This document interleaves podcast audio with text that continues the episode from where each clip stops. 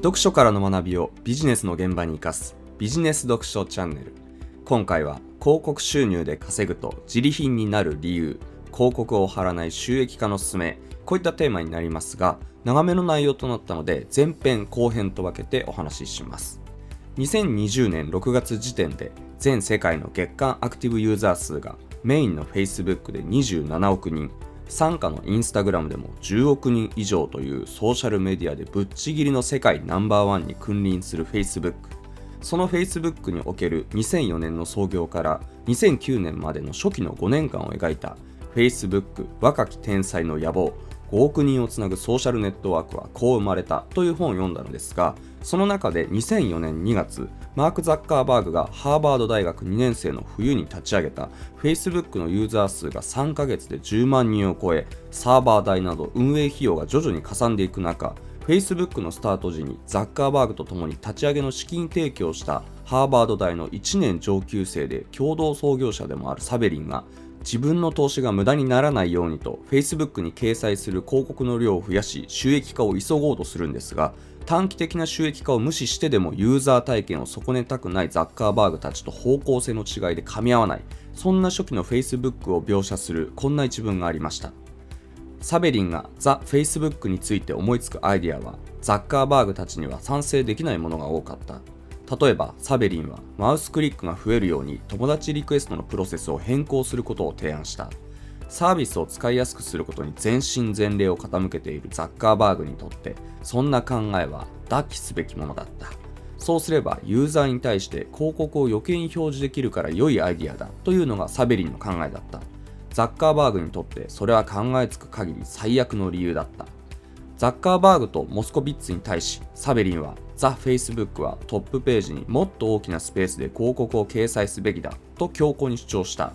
とんでもない。そんなことは最悪だ。と僕らは思った。サイトを最高の状態に保ってこそ長期的な収入が確保できるんだと僕らは考えていた。とモスコビッツは言う。こういった内容です。今日はこの部分を深掘りしていこうと思うんですけど結論から先に言うと僕自身ネットビジネスを学びたい人向けのコミュニティも運営しているので様々な相談を受けるわけですがその中でもとりあえずブログの記事を書いたり YouTube に動画を上げてアクセスを集めてそこにアドセンスとかクリック課金型の広告をベタベタ貼っておけば月5万円から10万円くらい稼げますよね。それがネットビジネスっていうやつですよねみたいな認識の人がまだまだ多いんですがこういった無料でアクセスを集めてそこに広告を貼って収益化するという方法はかなりうまく作り込まないと初期の Facebook のサベリンみたいな思考になってユーザー体験を損ねる負のスパイラルに陥りやすく中長期的に見て自利品になったりどんどん稼ぎづらくなるものなのであまりお勧めできないということ。逆にネットビジネスの場合単純に広告を貼る以外の収益化のポイントを作っていく方がユーザー体験を損ねることなく自利品にもなりづらくファンを作りながら中長期的に稼いでいきやすいのでぜひこのやり方をお勧めしたいなと思います。で何年無料でアクセスを集めてそこにベタベタ広告を貼って収益化するというのが中長期的に見て自利品になったりどんどん稼ぎづらくなるかというとポイントは2つあって1つは基本的に広告を貼っての収益化はユーザー体験を犠牲にするためユーザーとウィンウィンの関係を築きづらいということ。そしてもう一つは広告は基本景色化していくのでその効果が徐々に落ちていってしまうためこれら2点がブログに限らず広告を貼って収益化する大半のネットビジネスが中長期的に見て自利品になったりどんどん稼ぎづらくなる理由だったりします。1つ目の基本的に広告を貼っての収益化はユーザー体験を犠牲にするためユーザーとウィンウィンの関係を築きづらいということに関してはテキスト形式の記事でも YouTube の動画でもネットラジオの音声でも形式は何でもいいんですが何かネット上でコンテンツを無料で提供してアクセスを集めてそこに広告を挟む形でマネタイズをしようとすると引用部分で紹介したサベリの話のように基本的にコンテンツをぶつ切りにしたり邪魔する形で無理やり広告を入れることになるのでまず間違いなく見やすさや使いやすさ聞きやすさというユーザー体験が損なわれたり犠牲になるからなんですね。これは自分自身がコンテンツを見ている時に間に広告が挟まれた場合を想像すると分かりやすいんですけれども例えば最近ですとニュース系のメディアはみんなスマホから見た場合はこの構成になってるんですけれどもニュース記事のタイトルをクリックすると最初のページにはタイトルや画像の下に3から4行ぐらいのリード文や要約が書いてあって続きを読むというボタンを押さないと本文の記事が出てこない。続きを読むを押す前に最初から本文を全て表示してよと思うところですがニュースサイトとしては続きを読むのすぐ下だったり関連記事に混ぜる形で広告を並べることで誤ってクリックすることを含めなんとか広告をクリックさせて収益化しようとあえてこういう作りにしていますが初めて見る人はどこを押したら記事の全文が出てくるか正直分かりづらいですし短期的な収益化が優先され出だし部分からいきなり使いやすさや見やすさというユーザー体験が犠牲になっていたりします。さらに言うと経済系の専門雑誌のオンラインサイトにありがちなんですけれども続きを読むを押した後も記事内に大きな広告が差し込まれていて読みづらいですししかもそれわざわざページを分割する必要あるっていう感じでそれほど長くもない一つの記事が無駄に5ページぐらいに分割されていて記事を全て読むのに5回くらいクリックして次のページへと進む必要があるんですね。結局これもなんで記事を無駄に分割するかというと単純に言ってしまえば延べ閲覧数であるページ日を水増しするためや広告をクリックさせたいからだったりするわけですよね。実際ニュースサイト側の営業担当になって企業に営業をかけて広告枠を買ってもらう時には必ず提案資料の中にうちのサイトは月間1000万ページビューあります。だから広告を貼る価値がありますみたいなものを実績として盛り込むわけですが1つのニュースを1記事完結で表示すれば1人につき 1PV にしかならないものを使いやすさや見やすさといったユーザー体験を犠牲にして1つの記事を無駄に5分割して5ページに分ければ PV 数は1人につき 5PV と単純に5倍になりますし誤って押すクリックも含め広告のクリック率も上がりやすい。もちろん広告の営業としては10万 PV よりも50万 PV 100万 PV よりも500万 PV とサイトの閲覧人数を5倍水増しして提案資料に盛り込む方がその実態があくまで見せかけの数字だとしても広告の営業を取りやすく広告枠の単価も上がりやすい。しかも営業相手は必ずしもこうしたネットの事情に詳しい人間とは限らないですしどうしようもなくせこい話なんですけれどもこういったやり方の方がサイト運営としては短期的に見て儲かりやすくなる。こういう事情があって記事の中に過剰に広告を挟んだりユーザー体験を損ねるような無駄なページ分けをするんですけれどもでもこれビジネスとしてめちゃくちゃ間違っていないと思うわけですよね。ザッカーバーグ風に言うといかに読みやすさだったり使いやすさだったりユーザー体験を最高の状態に保つかがこういうインターネット系のサービスが長期的な収入を確保できるかどうかの肝だったりするんですけれどもその真逆の行為をやっていれば短期的には稼げてもユーザーはどんどん離れていくので長い目で見てなかなか厳しいものがあるわけですよね。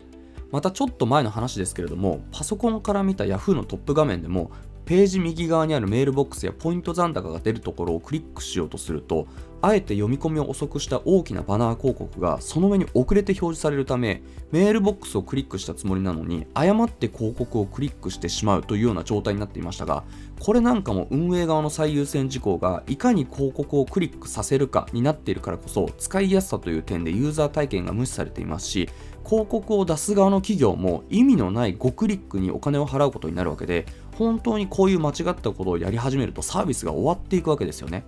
もちろん広告を貼っている媒体側の意見としてはだってそうしないと収益化できないんだもん。こうやらないと広告をクリックしてもらえないんだもん。っていう反論をするわけですがでもそもそもそういう状態になっている時点でビジネスモデルがかなり間違っていないと思うわけです。実際こういう無料で多くのユーザーやアクセスを集めてそこに広告を貼って稼ぐっていうのは Google だったり Facebook が大きな成功を収めているので表層の部分だけを見てこのやり方儲かるじゃん。俺らもこのやり方をすれば稼げるじゃんとね他の企業やメディアも追随して無料でアクセスを集めてそこに集まったユーザーに対して広告を表示して収益化するというモデルを目指すんですけれども広告モデルで成功している Google も Facebook もその成功の裏側にはかなり綿密な作り込みだったり独自の発明があったり単純に広告を表示しているわけではないからこそビジネスモデルとして成立しているわけですよね。例えば Google の検索連動広告なんかはテレビ CM のようにユーザーが全く意図しないタイミングでしかもユーザーと全く関係のない広告をランダムに近い形で流すのではなく Google で何かを検索していて今まさに情報を欲していたり探しているタイミングで自分自身の解決策になるかもしれない最適な広告が入ってくるのでコンテンツをぶつ切りにして流れてくるテレビ CM のような広告と違ってユーザー体験も損ねにくい。むしろ役立つ情報として広告が入ってくるのでユーザーに喜ばれる広告の出し方だったり広告主側にとっても成果につながりやすい広告の出し方ができる。これによって数ある広告モデルで稼ぐネット企業の中でも頭一つ抜けてものすごくうまくマネタイズできていますがこれは Google が編み出した検索行為に合わせて関連する広告を出すという発明があるからこそ成立するモデルだったりします。また今の Facebook や Instagram なんかもそうですが Facebook の場合もユーザーが Facebook や Instagram に日々投稿する情報や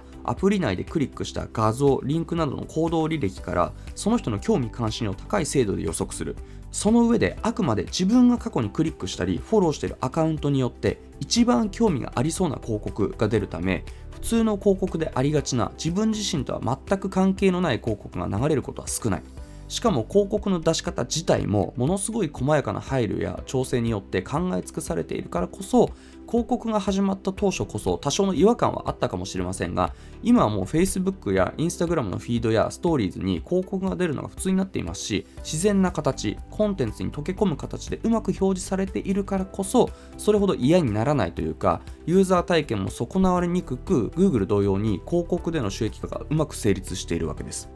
ただし Google の検索広告や Facebook の精度の高い関連広告のような発明なしに引用部分で紹介した初期の Facebook のサベリンや先ほど悪い例として紹介した最近のニュースサイトのようにユーザー体験を完全に無視した広告の貼り方をしていれば当然このサイトサービスは広告ばっかりで使いづらいとか途中で挟む広告がとにかくうざいとかコンテンツも見づらいしもう使うのはやめようとユーザーが離れていってしまいますしユーザーが集まらなければそこに広告を出したい企業も集まらないので徐々に自利品になっていってしまうわけですよね。また2つ目の広告は基本景色化していくのでその効果が徐々に落ちていくからということに関しては録画したテレビ番組の CM は早送りで飛ばされるのが基本だったり YouTube 広告もそのほとんどがスキップされてしまうように広告は広告であると認識された瞬間から景色化していくというか重要ではないもの。目に留める必要がないもの飛ばし読みするものと